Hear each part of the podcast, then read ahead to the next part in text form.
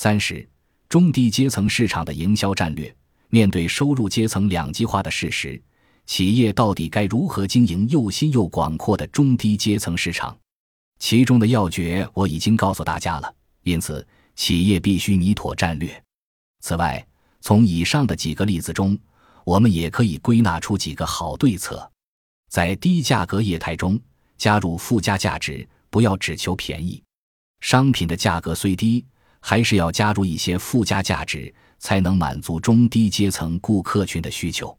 例如，自然厨房公司虽然卖的是百元商品，但是加入产品坚持使用天然材料、营造自然感的附加价值之后，就能烘托憧憬自由之秋的气氛。Zara 也是如此，虽然服饰价格的设定是让中低阶层的顾客也买得起，但是融入走在时代尖端的设计以及实时迅速供货的附加价值之后。顾客满意度大幅提升。此外，又如东恒令连锁酒店，营造主妇亲自下厨、体贴待客的感觉，让住宿客人用一般商务宾馆的费用，享受如在高档宾馆般的增值服务，就能在同业中脱颖而出。重视实用性，在既有的产品中多加一分实用性，多提高一些性能，就能创造出符合中低阶层生活形态所需的商品。所以，企业所提供的商品不能只求廉价，还必须要有一定的质量水平。在汽车业中，高级小型车业绩长红就是一个很好的例子。让库存流动，增加消费，增加消费者的选择项目，让生命周期较长的商品产生流动，就可以增加消费者的购买机会。大山家具公司为生命周期很长的沙发加上可替换的沙发套。就是最好的例子，沙发套的价格定在七千至八千日元之间，让中低阶层的顾客买得轻松、换得容易，成功的使库存流动，增加了消费。可替换的沙发套非常有效率的为大山公司提高了收益，让库存流动、增加消费的模式也可用于出租车、房屋出租业。对中低阶层而言。汽车和房子是一项负担极重的支出，是典型的库存消费产品。但是，我们可以借租车、租房的方式，让这些库存流动起来。大家都渴望有自己的房子、自己的车子，但是随着消费意识的改变，今后提供租车服务的企业应该可以开拓更新更大的市场。至于房屋出租业，业者给租房者的不应该是因为购房资金不够。不得不租间房子暂时忍耐的感觉，而是提供连中低阶层也租得起，而且有憧憬自由之秋气氛的高质量、高格调住宅。如此一来，租赁市场一定会大为扩展。活用 IT IT 化的优点是可以提高业务效率，大幅缩减店铺费用、人事费用，压低成本，提供高质量的服务。家具、室内用具行业也需要活用 IT。我的房间起居室是一家很特别的公司。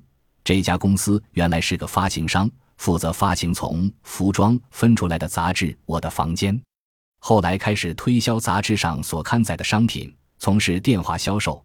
之后再转型为经销商，在代理《我的房间》及 Color Season 的室内用品的同时，也将触角深入网络做电子商务，业绩非常好。将透着憧憬自由之秋高级感的室内用品。以开直营店及电子商务的方式降低成本，再以适合中低阶层的低价格进行贩卖，就是这家公司成功的秘诀。这家公司的总公司就设在自由之丘，称这家公司为憧憬自由之丘，或许有点奇怪，但是它的市场战略的的确确就是憧憬自由之丘。这两三年来，特别是在电子商务方面。使用频率增加的人数增长至百分之三十六点八，和使用频率减少的人数之间的差距，在零售业当中名列第一。预计今后电子商务的市场将会更大，其他如资产运用、学习、教育等领域也都会应用 IT，积极争取中低阶层的市场。教育 IT 化的成效，我个人就是验证者。日本从一九九八年起。开始使用宽带进行远程教学。二零零一年设立了在全日本都可以再加上 MBA 课程的研究所。这比学生在实体教室中上课的效果好。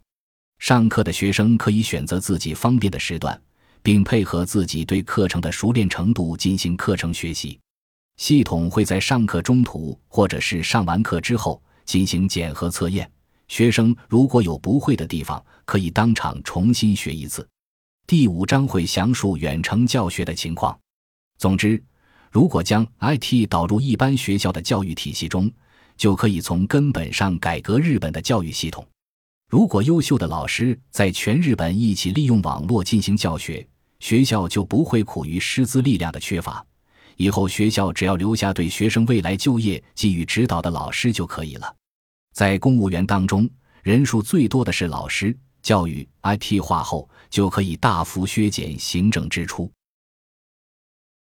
本集播放完毕，感谢您的收听，喜欢请订阅加关注，主页有更多精彩内容。